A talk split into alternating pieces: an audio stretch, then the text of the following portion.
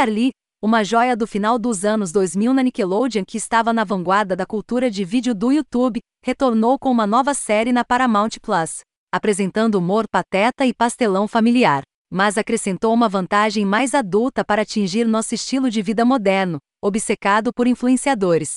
Cerca de 14 anos após a estreia de iCarly, a apresentadora do web show Carly Shy, Miranda Cosgrove, está crescida, assim como as crianças da Nickelodeon que gostaram do programa original. Ela e o elenco de personagens novos e antigos trocam suas câmeras de vídeo por smartphones e abordam alguns tópicos um pouco mais ousados do que o que apareceria no programa em sua primeira execução. Ainda há muitas travessuras para crianças, comédia física e trocadilhos de revirar os olhos, mas de vez em quando a série Paramount Plus lançará uma piada sexual, uma piada autorreferencial e até, suspiro, um palavrão.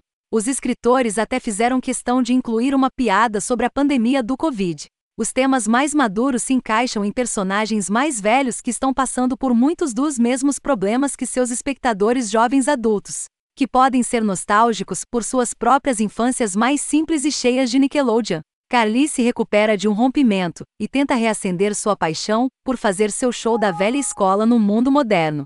Seu irmão Spencer, Jerry Trainor, é um artista de sucesso que luta para encontrar sua próxima faísca criativa e a aprovação de seus entes queridos. A nova colega de quarto de Carly, Harper, Lassie Mosley, sonha em ser estilista, mas está presa em um emprego de barista. Em uma série de diversidade progressiva que provavelmente teria sido eliminada pela Nickelodeon dos anos 2000, Harper é abertamente bissexual. E em uma reviravolta mais inesperada, o renascimento também explica brevemente por que o melhor amigo e co-apresentador de Carly Sam Puckett, Jeanette M. Secourd, não retornou, e outros personagens originais de iCarly fazem aparições no programa, embora infelizmente não seja o favorito dos fãs, Gib, Noah Munck.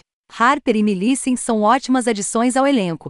Eles oferecem os mesmos níveis de humor maluco e expressões faciais que as estrelas que retornam carregam da primeira série. Millicent traz uma perspectiva da geração Z e conscientização de mídia social para o elenco da geração do milênio, enquanto os roteiristas abordam tópicos atuais como ASMR, trolls da internet e desculpas de influenciadores aos fãs. O novo, e Carly, não muda muito de sua fórmula bem-sucedida da Nickelodeon além de modernizar as piadas para um público mais velho mais do que nunca conectado a uma cultura de internet em mudança. Os personagens ainda agem como ding-dongs, mas há boas risadas e momentos inteligentes por toda parte.